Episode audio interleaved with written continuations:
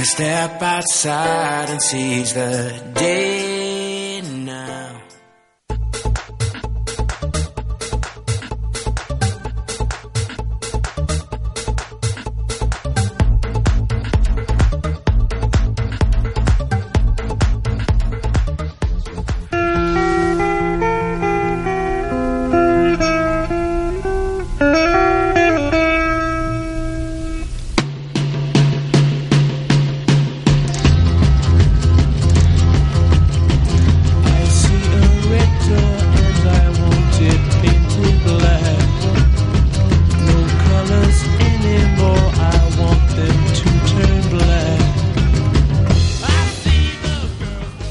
buenas tardes, estamos acá o nos estamos reencontrando acá en Impacto Económico, este espacio que nos brinda Radio Capital todos los viernes a las 15 horas, antes estamos a las 13, ahora estamos a las 15, así que bueno, gracias a Radio Capital por seguirnos teniendo paciencia, Fernando y a Karina, muchas gracias.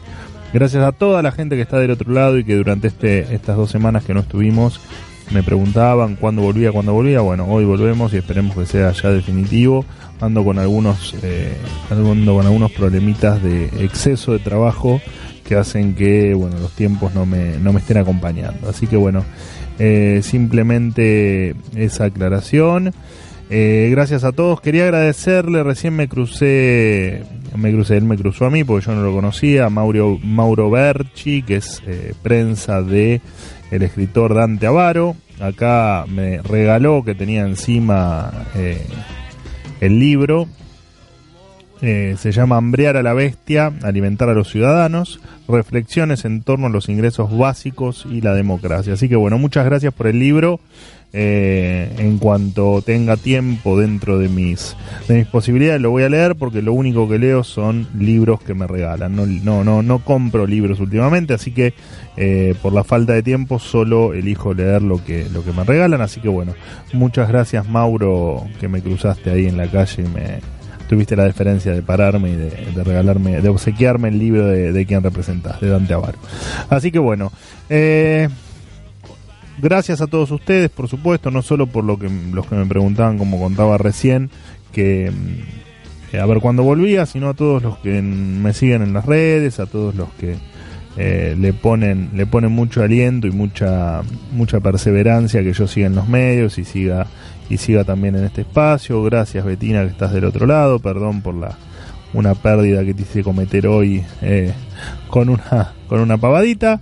Así que y bueno un beso a todos los que están del otro lado. Bueno Juan Manuel y Luis que que son unos amigos de la vida que siempre están ahí del otro lado apoyando también. Y bueno absolutamente a todos. Siempre nombro a dos o tres como para no eh, si lo hago más extensivo voy a dejar afuera mucha gente. Y la verdad que el agradecimiento es realmente para todos. Bueno hoy vamos a tener a Gustavo a Gustavo Segre si es que eh, nos contesta el teléfono, ya que estamos con algún problema de la comunicación, eh, en la comunicación, así que bueno, Gustavo, si nos estás escuchando, por favor te pido prende el celular. Bueno, yo voy a prender la, como hacemos siempre, para el monólogo, vamos a prender la eh, transmisión en vivo por Facebook. Ahí está iniciando, así empiezo. Bueno, ahí estamos, así empiezo a, empiezo a hablar un poquito de lo que pasó en la semana o de lo que de lo más relevante de la semana. Eh, y bueno de las cosas más relevantes que pasaron en la semana la verdad es que nos acercamos al 27 de octubre el 22 de septiembre iniciaron los eh, se inició formalmente la campaña con los spots publicitarios esos spots que la verdad que embolan, no cambian un solo voto y simplemente lo único que hacen es que cuando uno está tranquilo en su casa, que el único momento que tiene es cuando se despeja viendo televisión, tenga que ver eh, los anuncios publicitarios. Ya no importa bien de qué, de, de qué partido, digamos, ni de qué ideología, la verdad es que son, son bastante tediosos. Algunos más, más cómicos que otros, digo, la izquierda diciendo que, la culpa la tiene el capitalismo y que hay que terminar con el capitalismo.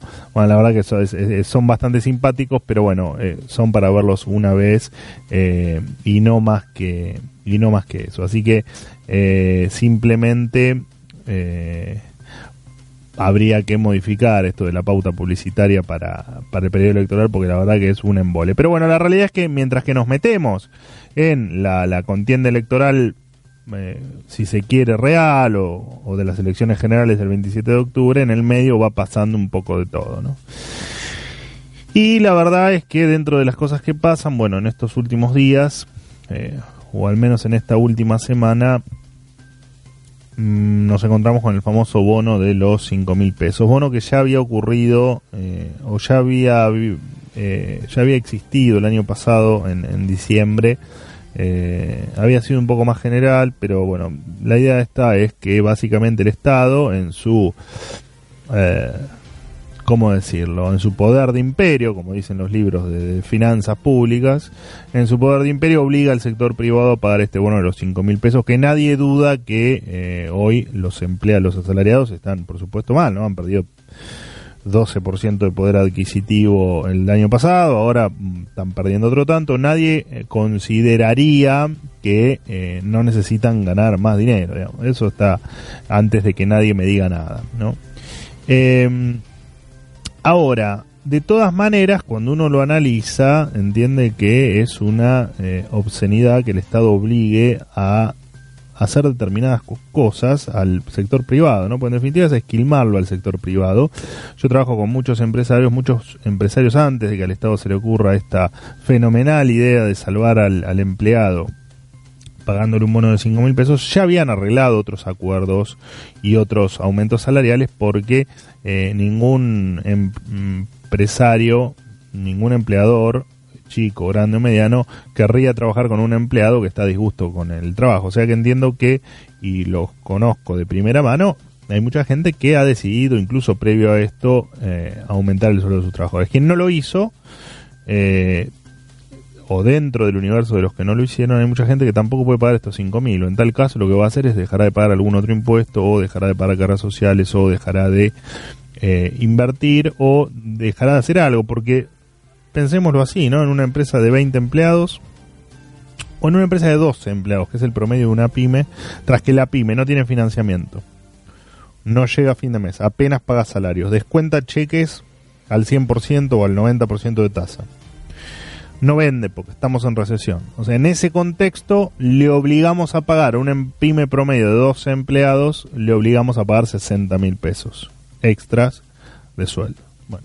Si a ustedes les parece razonable que esa decisión sea unilateral, bueno, allá ustedes. A mí me parece que, eh, y lo conozco, lo conozco de cerca el caso, en las pymes los empleados permanentemente negocian con sus empleadores eh, solo por una cuestión de cercanía, digamos. Una cosa es una multinacional donde uno apenas conoce al empleado de recursos humanos y otra cosa es una pyme. La verdad que eh, equiparar a una gran empresa con una pyme cuando las pymes dan el 70% del trabajo argentino me parece eh, cualquier a ver cualquier metida de mano al sector privado me parece un, delirio. Ahora si encima también se lo hacemos al que se está fundiendo me parece que hay algo que no va. Este tiene un, esto va a tener un costo para el sector privado de aproximadamente 5 mil eh, perdón 35 mil millones de pesos si es que no lo toman a cuenta de futuras paritarias, o sea, en el caso de que efectivamente no lo puedan recuperar por, por, por futuros ajustes salariales sindicales.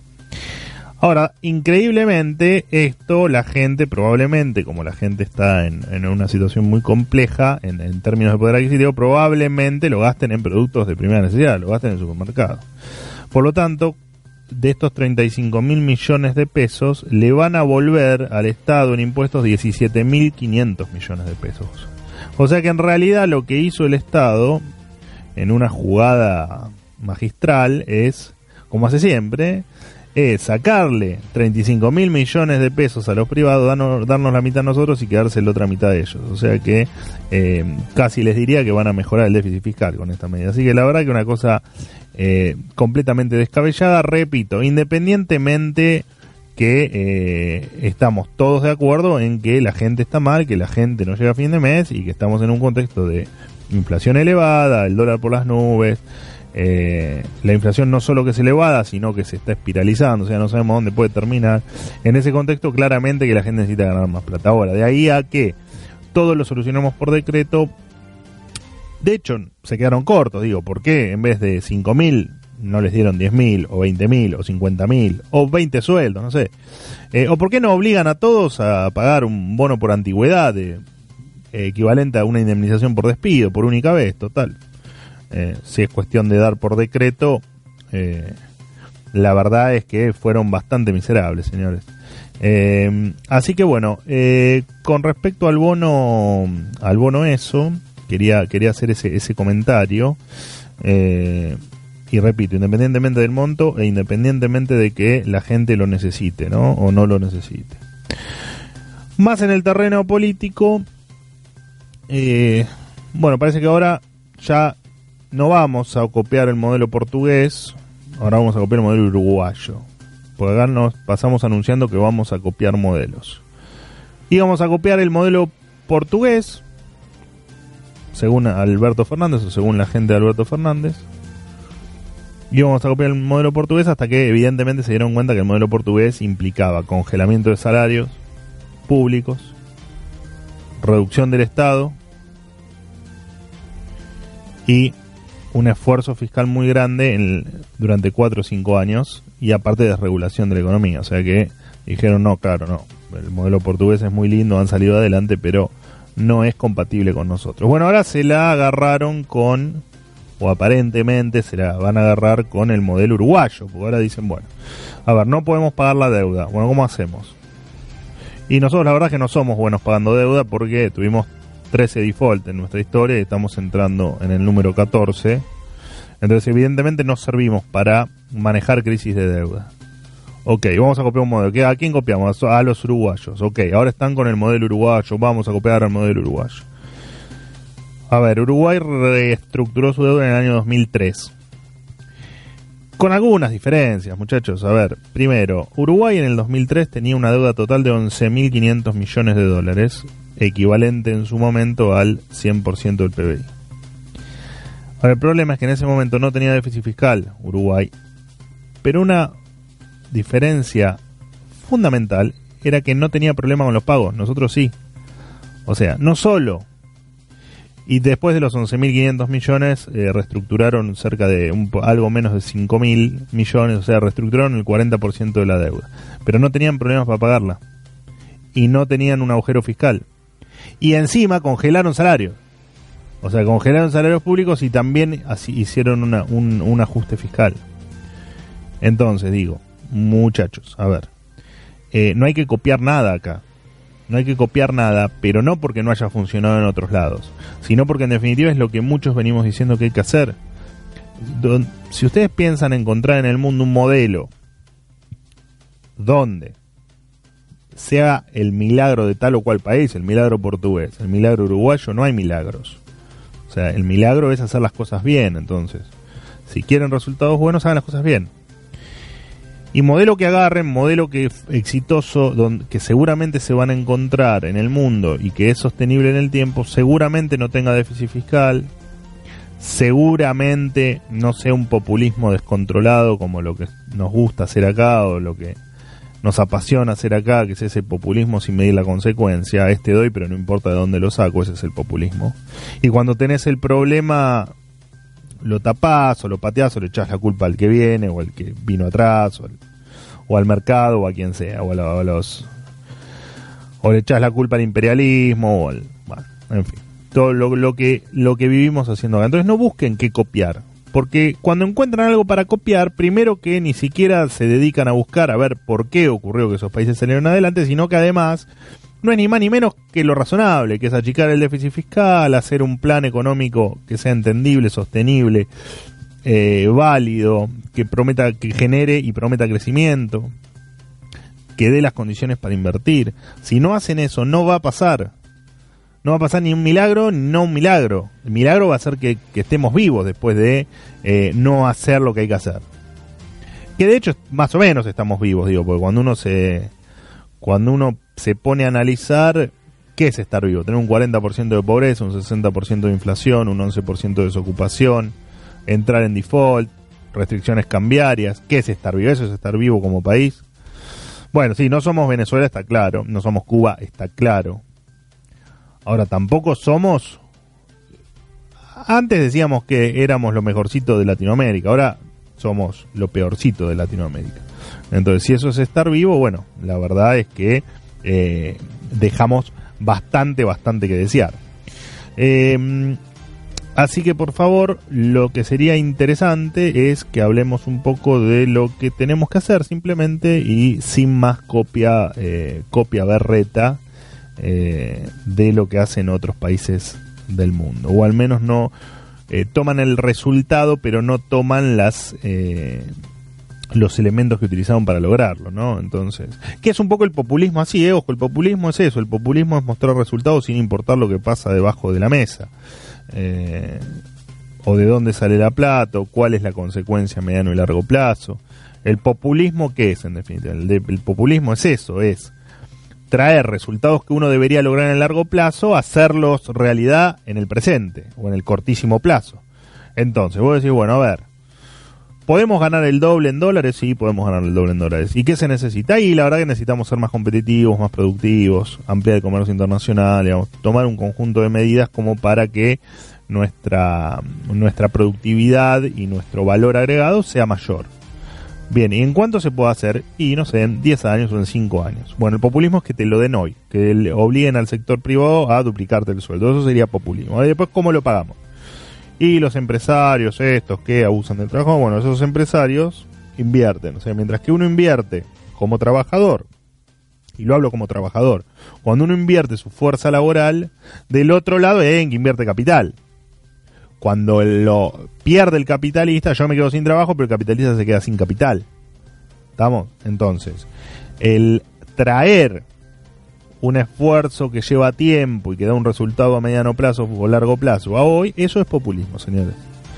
Entonces, el contarles el resultado de Uruguay en términos de deuda o el resultado de eh, Ucrania que pasó por una eh, situación similar a la de Uruguay o en términos económicos los lo que hizo Portugal es hacer populismo y del más berreta. Es contar el resultado sin contar eh, el tiempo que les llevó el, y el sacrificio que tuvieron que hacer porque vivían por encima de sus posibilidades.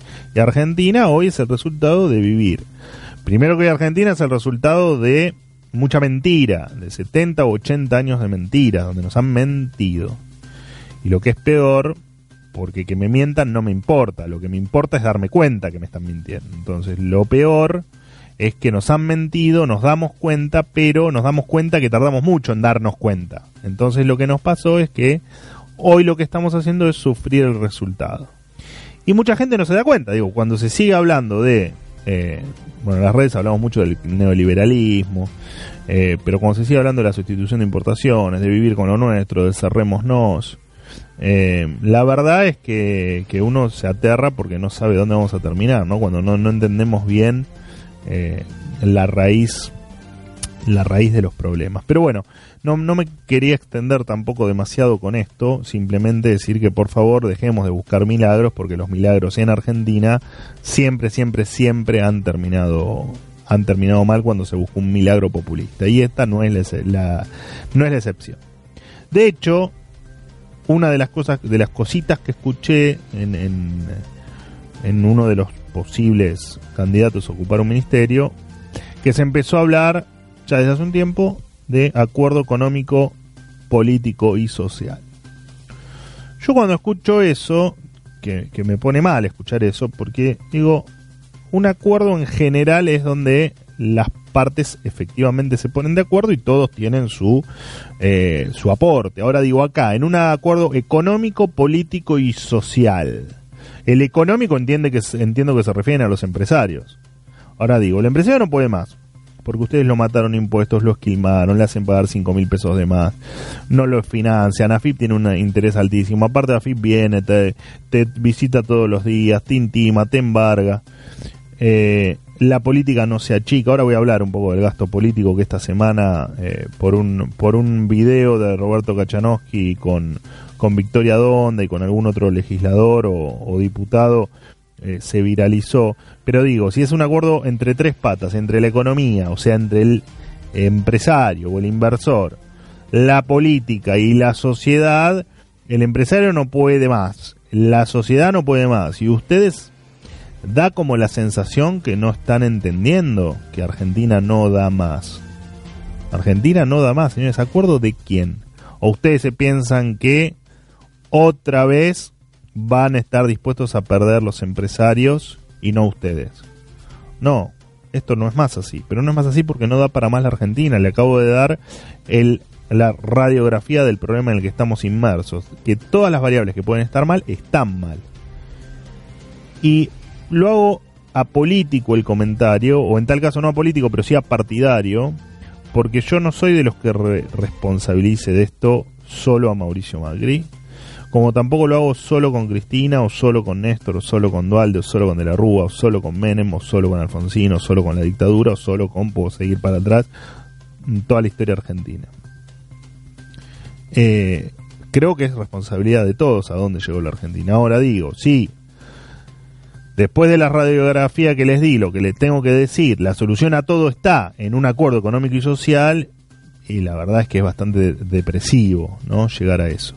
Porque un acuerdo económico y social podría llegar a funcionar en un cortísimo plazo, pero extremadamente corto plazo, si hay un plan económico creíble. Entonces uno va y le dice, escúchame, trabajador, ¿te aguantás tener congelado el sueldo dos meses? Che, empresario, ¿me aguantás los precios contenidos dos meses? Bueno, en un esquema yo estoy en contra de cualquier tipo de control, pero ante una posibilidad de que Argentina termine en una de las peores crisis de su historia, yo digo, bueno, si el plan económico es realmente creíble, es un plan pro mercado, pro libertad, pro inversión, bueno, si podemos tener alguna herramienta como para por uno o dos meses hacer que esto no reviente, bienvenido sea eh, dentro de los parámetros de la lógica. Ahora, lo que ustedes quieren hacer, que es arreglar un país con una sentándonos a hablar todos en una mesa, no.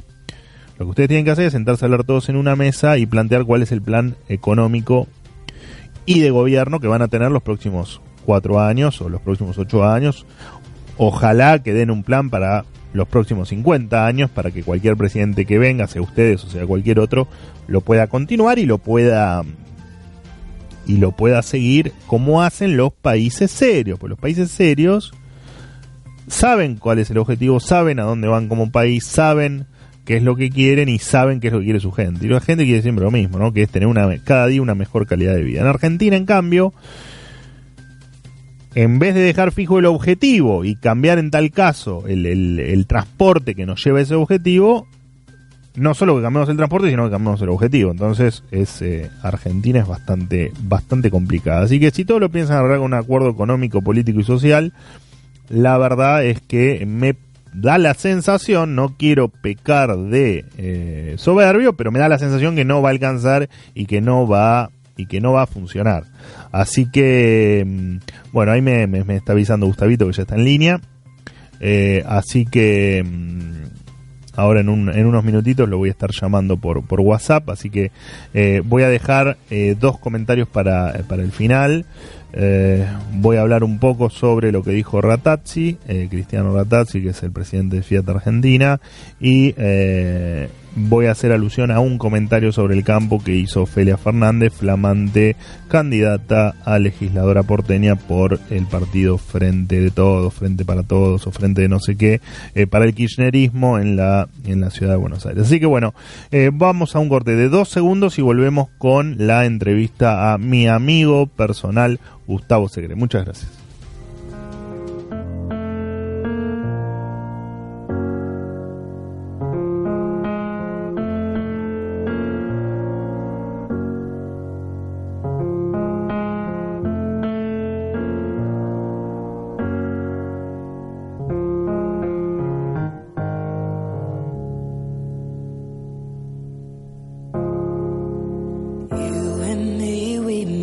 a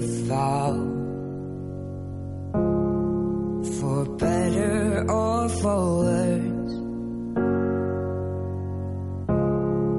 I can't believe you let me down, but the proof is in the way it hurts.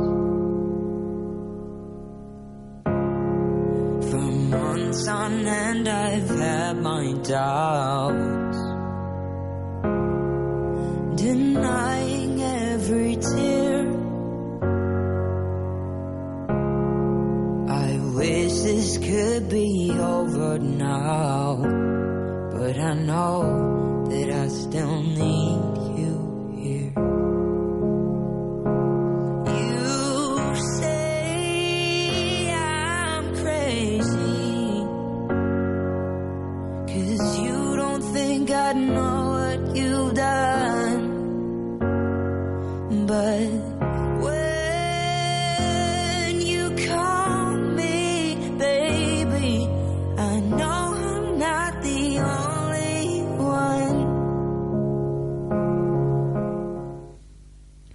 Bueno, seguimos acá en Impacto Económico. Se me hizo un poquito largo el, el monólogo de, de, entrada porque estábamos temblando que Gustavo Segre, que está en línea, eh, no, no nos respondía a los mensajes, así que estiré un poquito el monólogo, así que espero no haberlos aburrido. Gustavo, ¿cómo estás? ¿Estás del otro lado? Sí, señor, Manuel, qué gusto escucharte. Gracias por el llamado. ¿Qué haces, Gustavo? Bueno, no, al revés. Gracias por atendernos. Gustavo está en San Pablo, así que tuvo la diferencia de, de, de unirse a nosotros a través de la tecnología, así que el agradecimiento es mío, porque más allá de la amistad que tenemos, eh, entiendo que es complicado a la distancia este tipo de comunicaciones, así que un montón de eh, un montón de preguntas tengo para hacerte y eh, empiezo Dale. por esta. Eh, estás afuera, estás en San Pablo, estás en Brasil, un país con algunas semejanzas, algunas diferencias. Lo que me gustaría saber es en principio, porque acá tenemos una visión bastante negativa de lo que es Argentina, de lo que se viene en materia política, económica, y aparte por lo que estamos viviendo, por la coyuntura que estamos viviendo, ¿no? La pregunta es, ¿co- ¿qué, Sí. qué vendes de Brasil eh, que somos Argentina o qué es lo que vende de Brasil que viene en Argentina en materia económica? ¿Cómo piensan que los va a repercutir a ellos? Contame un poquitito cuál es el, el análisis que hacen en Brasil de la Argentina. Mira, los brasileños están siempre con la esperanza que Argentina recupere su actividad económica. Eh, están siempre en la expectativa de que las cosas mejoren, sobre todo porque hay muchas inversiones brasileras en Argentina, son más de 20 mil millones de dólares. Y por otro lado, porque independiente de, de lo que ocurre en la política, uno visualiza que la relación entre Argentina y Brasil eh, independe de eventuales gobiernos, más de izquierda, más de derecha, pero lo cierto es que Argentina y Brasil siempre están mejores cuando están próximos. Eh, por cuestiones, te diría, más de proyección y de políticas de Estado que Brasil ha conseguido implementar y Argentina hasta ahora no, la macroeconomía se abrió de un país y del otro. Yo te diría que el punto de inflexión fue en el 99, 1999. Pero siempre está muy atento el brasilero de lo que ocurre en Argentina y en algunos casos, por ejemplo en este, no entienden como después de lo padecido durante tantos años en el gobierno populista, como yo lo denomino, de, de los Kirchner, eh, haya argentinos pensando en la posibilidad de que pueda ser mejor eso que cualquier otra opción, inclusive el desastre económico de Macri. Sí, es, parece, eh, incluso a nosotros nos parece increíble que al menos en las elecciones primarias se haya elegido nuevamente 12 años de lo que ya vivimos, ¿no? Eh, la verdad es que parece... Claro, bueno, acá ellos tuvieron ese, ese impas cuando fue la elección de, Bolsonaro, que lejos de ser el mejor candidato, pero que de alguna manera entendían como diciendo, bueno, ¿es Bolsonaro o el regreso del Partido de los Trabajadores que se cansó de robarle a la gente? Y cualquiera decía, bueno, prefiero Bolsonaro, pero mira que es machista, es misógeno, es racista, está bien, pero prefiero esto con todos los defectos a la posibilidad de que vuelva gente que ya me robó y que seguramente si viene me va a seguir robando. Bueno, eso es lo que no consigue entender el brasilero ante la posibilidad de que vuelva Cristina Fernández. Sí, que en definitiva fue un poco por lo que votó el, en el 2015 el argentino, ¿no? En definitiva ahí dijeron, di- lo que Claro. dijimos como sociedad fue, bueno, esto no lo queremos más, no importa quién lo encabece, vamos a probar con otra cosa. El problema es que esa otra cosa fa- falló. Ahora, la pregunta es, con Sí. Bolsonaro, ¿entendés que esa opción del brasilero, que era mejor que el PT, eh, va a funcionar? ¿Que Bolsonaro los- les va a terminar fallando? Contame un poquitito cómo está viendo el brasilero el avance de la gestión de Bolsonaro. Mira, Bolsonaro es un Trump sin plata, que sería el presidente perfecto si fuera mudo y no tuviera dedos. Porque Claro. cuando habla o escribe algo en las redes sociales, estropea todo. Vos fíjate, Manuel, que la macroeconomía brasileña está muy bien, muy bien para, para la, la relación que podríamos trazar con Argentina. El brasileño se queja de una expansión económica que demora para aparecer, con un desempleo muy elevado, es casi el 12% de tasa de desempleo, es un empleo de mucha gente, son casi 13 millones de brasileros que no tienen trabajo, que buscan y no tienen trabajo, pero que de cualquier manera, cuando comparamos algunos indicadores, te das cuenta que Brasil está lejos mejor que Argentina. Vos fíjate que tienen, por ejemplo, 400 mil millones de dólares de reservas internacionales. Son 398 mil, para ser exacto. Sí, O 10 sea, un poquitito que más y son capaces de comprar el, el Producto Bruto Interno Argentino. Claro. Poco más, poco menos, Tal 10% más. Eh, tienen, tienen, por otro lado, una tasa de inflación proyectada para este año 2019 del 3,44%. Una tasa de interés anual del 5,5%. Un tipo de cambio que en octubre del 2002 estaba a 3 reales con 96 centavos a valores de la época, o sea, no estamos actualizando el valor, ¿no? Nominalmente, en octubre del, do- de mil- del 2002 estaba 3 reales 96 centavos y hoy está 4 reales con 15 centavos, si bien que el informe Focus del Banco Central proyecta el tipo de cambio a fin de año en 3 reales con 80 centavos. Y el crecimiento económico, que es bastante pifio, debe ser un poquito menor al 1% este año, pero por la economía de escala que tiene Brasil, es impresionante la cantidad que eso tracciona de comercio, de industria y de servicios. Entonces, aún con ese escenario, Brasil dice que las cosas no están bien.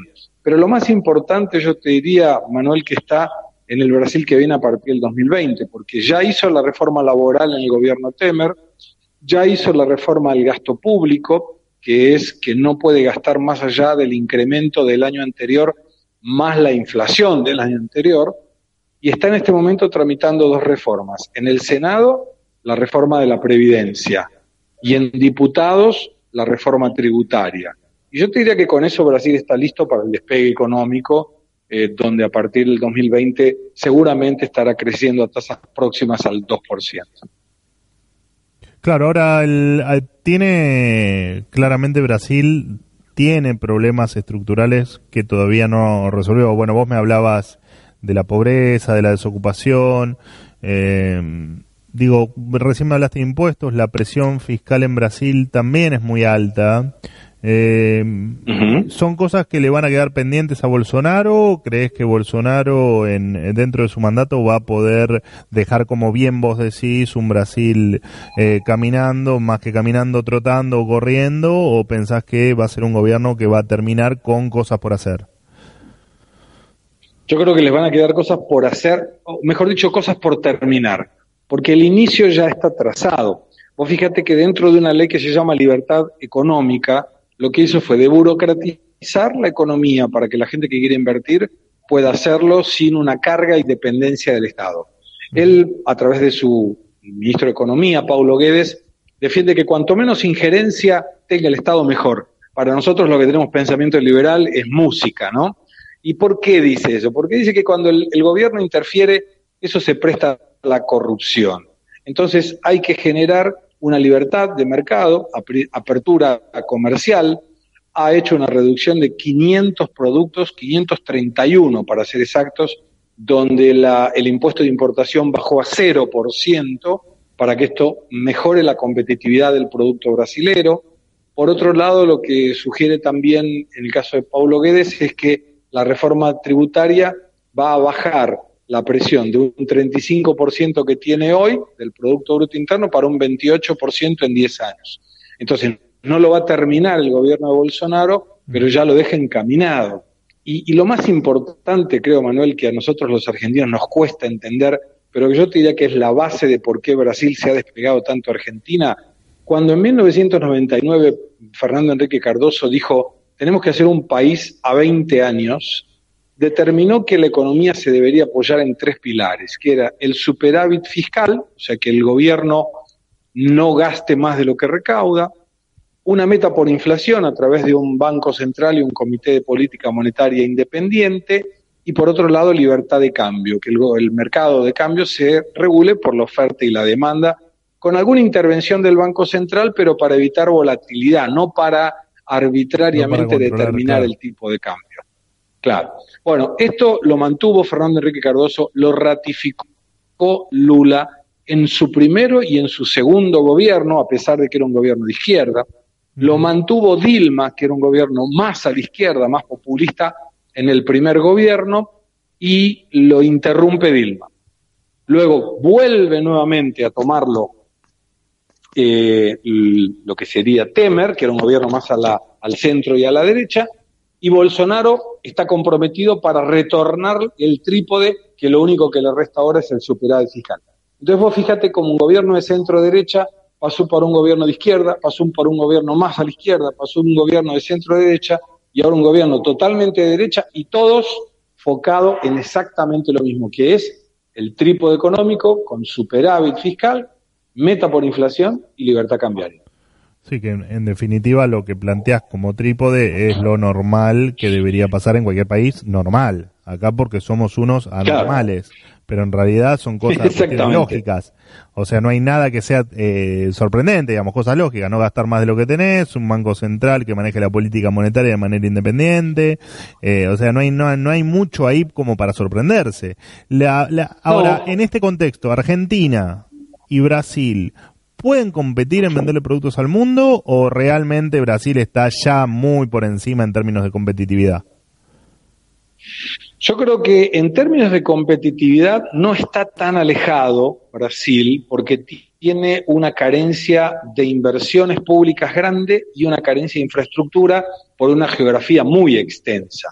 Entonces, los productos con los cuales nos llevan ventaja son aquellos que están próximos de los puertos, por citarte algún ejemplo. Pero en el medio de Brasil, en el centro oeste, es difícil que esos productos puedan competir porque de alguna manera sería lo mismo que aquellos productos que están en, en la región próxima a Chile para Argentina. Claro. El costo del flete encarece cualquier eh, mejora que pueda conseguir de competitividad. La gran ventaja, Manuel, es que acá en Brasil tienen una política industrial muy interesante. Primero, no existen las retenciones a las exportaciones, esto es importante. No hay ningún procedimiento que genere reembolsos. ¿Y esto por qué es así? Porque en la política de comercio exterior brasileña establece que si un producto va a ser exportado, desde la compra del primer insumo hasta la conclusión del bien, no paga impuestos.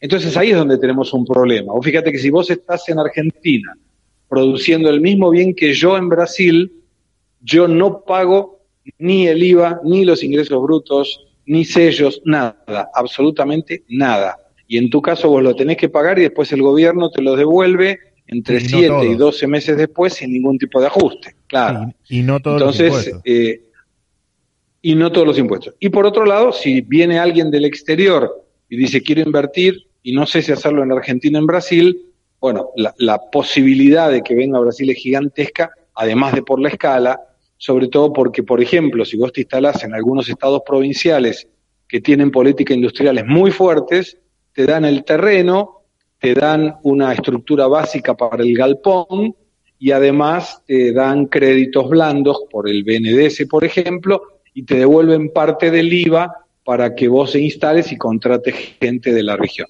O sea, Brasil está un poco más adelantado que Argentina en ese tema. Sí, sí, con mucho mejor panorama futuro, ¿no? Por lo que nos decías antes, o sea que en definitiva cada vez esa Sí. brecha va a ser cada vez cada vez más amplia. ¿Hay alguna variable que vos veas que Argentina esté mejor posicionada o que eh, se esté acercando más o que esté trabajando mejor eh, en virtud de la competitividad o en general cuando uno agarra variables Brasil-Argentina, Brasil está igual o mejor? Mira, no he visto ninguna que pudiera estar mejor Argentina. En una podría ser la expansión del tren, por ejemplo, el transporte ferroviario, que Argentina tiene apenas el 4% de su fleta, de su, de su malla logística a través del tren. Brasil tiene en este momento el 11, pero acaba de firmar un acuerdo por 30 años para unir todo Brasil a través de línea eh, ferroviaria por intermedio de una privatización de las redes. Con lo cual en eso que podíamos nosotros de Argentina llevarle un pedacito de ventaja, no lo tenemos más. Y donde sí nos lleva mucha ventaja es en la cuestión institucional, Manuel, porque vos fíjate que aquí tienen ficha limpia, donde la gente que tiene sentencia confirmada en segunda instancia no puede presentarse como candidato, Argentina no lo tiene. Tiene la evolución de la lista sábana, vos aquí en Brasil elegís individualmente cada candidato y no te tenés que comer la lista que un partido te ponga, donde entra el primero primero, el segundo segundo, el tercero tercero, y le sirve para entrar a los amiguitos del poder que siempre están en el Congreso. Y la última es que la Corte Suprema determinó que los foros privilegiados solo sirven para eventuales delitos durante el mandato. Entonces, evitó que el Congreso se haga un aguantadero de corruptos que se mete ahí, gracias a la lista sábana, para no terminar preso. Así que yo te diría que tenemos mucho para aprender de Brasil, a pesar de claramente muchos defectos que todavía tiene. Sí, sí, sí, no. De hecho, mm, recuerdo tu ejemplo que te vi en televisión dando el ejemplo con el tema del acuerdo Mercosur-Unión Europea de las latas de tomate, ¿no? Y, bueno, es un poco sí, eso, señor. Argentina está como última en, el, en este tren de competitividad, en este tren del comercio internacional y, bueno, tenemos mucho por hacer. Te cierro con la última porque sé que estás eh, ocupado Dale. y porque aparte se me Dale, el programa, si no me quedaría ahora charlando con vos. Eh, ¿Me resumís lo gusto. más, eh, eh, con, con el mejor resumen que puedas hacer, valga la, la redundancia, eh, la famosa reforma jubilatoria de Bolsonaro, ¿qué puntos destacás o qué puntos son más importantes o cuáles fueron los cambios que realmente vos considerás relevantes? Con mucho gusto. En Brasil, la edad promedio de jubilación de las mujeres es hasta actualmente de 53 años y de los hombres 56. El problema es que la norma establecía que la gente se podía jubilar a los 60 años y 65, hombres y mujeres, con 15 años de aporte mínimo, con lo cual, si la persona empezaba a pagar a los 30, a partir de los 45 años se podía jubilar. No obstante, iba a tener un porcentaje bajo de jubilación, lo podía hacer. Y la gente cada vez está viviendo más, todos estamos viviendo más. Entonces se generaba un problema muy serio porque eran pocos los aportantes en, en cantidad de años, mucho tiempo el de retiro de esos mismos aportantes y en una economía que no crecía con una cantidad de desempleados tan gr- grande, la cuenta no cerraba. O sea, el déficit previsional, para darte un ejemplo, es tres veces mayor que el déficit del fiscal, del gobierno. Entonces, no había forma de financiar semejante agujero. Y esto generaba un problema porque para financiar esto había que aumentar la deuda pública, que hoy está en el 76% del Producto Bruto Interno y que podía crecer a valores preocupantes. Entonces, lo que estableció esta reforma previsional es que la gente tenga por lo menos 20 años de aporte, pero nunca se puede jubilar antes de los 60 las mujeres y 65 los hombres. Y en algunos casos las mujeres tendrán que ir a 62. Entonces, de alguna manera te asegurabas que la cantidad de gente que aportara era mm, en tiempo mayor, por lo menos en el circuito de, de entradas y salidas, que la que saliera. Y con una economía creciendo, el, el cálculo que ellos hacen es en 10 años ahorrar la mitad del Producto Bruto Interno argentino. O sea, es una reforma muy importante para la economía brasileña. ¿Tenés el dato en la, en la cabeza de cuánto es una jubilación mínima allá en Brasil? Sí, claro. La jubilación mínima aquí son mil reales, eh, que te da el equivalente a unos 14 mil pesos, más o menos, que equivale a un sueldo mínimo. Es exactamente el mismo valor. Ok, o sea que es más o menos como acá el- las jubilaciones y también se calcula el que se jubila sobre un porcentaje de lo que cobraba en actividad o no, no tiene nada que ver. Sí, sí, es un porcentaje de actividad. En el caso de los privados hay un máximo, porque el valor que se retiene en el del valor del sueldo es hasta el 11% del valor de sueldo con un, techo. Eh, eh, otra cosa que se está modificando, porque vos fíjate que 28 millones de privados, jubilaciones privadas, equivalían a un millón de jubilaciones públicas. Eso se cortó en el 2011 y a partir de ahora también en la cuenta, para que una persona pueda ganar el 100% de su sueldo, tiene que aportar 39 años de su vida. Esto para jubilarse a partir de la nueva reforma que se debe aprobar este año. Gus, te cierro con esto. Eh, en el panorama argentino, que lo conoces muy bien y también como el brasilero, ¿pensás que Argentina va a tener una nueva oportunidad y va a hacer las reformas que tiene que hacer? ¿O pensás que lo que viene es otra vez populismo y otra vez errar o caer en los mismos errores del pasado? Hacer populismo sin plata es muy difícil, pero los peronistas siempre sorprenden, ¿no? Entonces, yo te diría que sin ajustes y sin reformas Argentina va a continuar con dificultades. Espero que si asume Fernández Casogane o si ratificado el segundo mandato de Macri, entiendan que las fórmulas que hicieron unos en el pasado y otros en el presente no funcionan, que necesitamos limpiar la base del problema. La causa es un déficit crónico fiscal. Si Argentina no reforma eso, difícilmente podremos tener un futuro mejor. Pero de alguna manera cierro con esta frase. No podemos volver en el tiempo para escribir un nuevo inicio, pero podemos proyectar el futuro para escribir un nuevo final. Excelente, Gus, un millón de gracias por la comunicación. Te obligo a que te comprometas a un día venir acá al piso de la radio o a tener una nueva comunicación eh, desde el inicio del programa y poder seguir escarbando un poco las cosas que hacen bien los demás países, puntualmente Brasil, y las cosas que habría que hacer en Argentina para, para tener un futuro distinto. Y como dijiste vos, uno no puede volver para atrás para cambiar el pasado, pero podemos hacer un futuro distinto. Así que bueno, Gus, te mando un abrazo enorme, un millón de gracias por, por habernos atendido y bueno, será hasta, hasta que vengas por acá a visitarnos. Un abrazo grande a vos y a tu audiencia. Un abrazo gigante. Bueno, fue Gustavo Segre, una parte de una de un amigo, un excelentísimo profesional eh, que nos atendió desde San Pablo y nos contó un poquitito eh, qué fue pasando con Brasil en estos años y hacia dónde apunta Brasil, ¿no? Qué sencillo que es para o que fue para Gustavo contarnos hacia dónde va Brasil y qué difícil que es para mí, que hace varias décadas que estoy en la Argentina, porque nací acá y porque nunca me fui, qué difícil que es para mí eh, tratar de decirles qué es lo que va a pasar en el futuro con la Argentina. ¿no? Me parece que ahí está la diferencia de lo que es un país y de lo que es otro país. Eh, un país donde uno puede analizar el futuro es un país en serio. Un país donde no podemos analizar el futuro donde no sabemos hacia dónde vamos, es un país que no tiene futuro. Así que bueno, Gus, un millón de gracias. Había un poquito de delay en la comunicación, por eso se notaba eh, un poco desprolijo, pero eh, un millón de gracias por eh, haber participado. Bueno, nos quedan unos minutitos del programa, en vez de cortar ir con un tema que, que, al operador no le convence mucho, voy a terminar con los dos comentarios que, que me faltaban. Uno es con el comentario de Ratazzi. Ratazzi, Cristiano Ratazzi, el, el presidente de Fiat Argentina, eh, ¿cómo decirlo? Es una persona que uno le puede caer bien, mal, le puede parecer agradable o no, le puede parecer buen tipo o no, pero es un tipo que en general dice cosas bastante cercanas a lo que ocurre en la, en la realidad, ¿no? Y en general eh, dice las cosas que uno le gusta escuchar de, eh, le gustaría escuchar de un político, ¿no? Y bueno, Ratazzi siempre fue un gran crítico de, la inflación, de los impuestos. Eh, y bueno, y esta eh, dijo una frase, creo que ayer, donde dijo que no podía creer que en las elecciones íbamos a elegir otra vez a Alibaba y los 40 ladrones.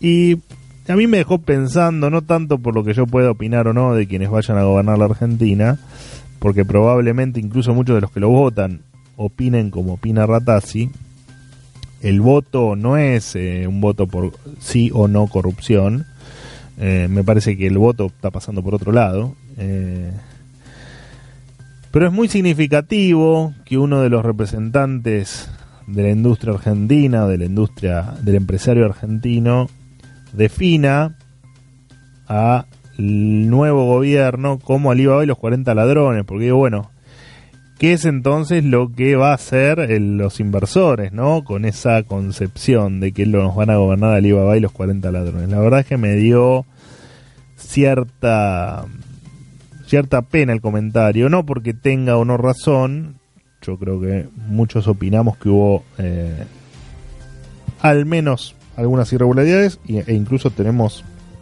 algunas cuestiones sin explicar, como dinero en cajas de seguridad.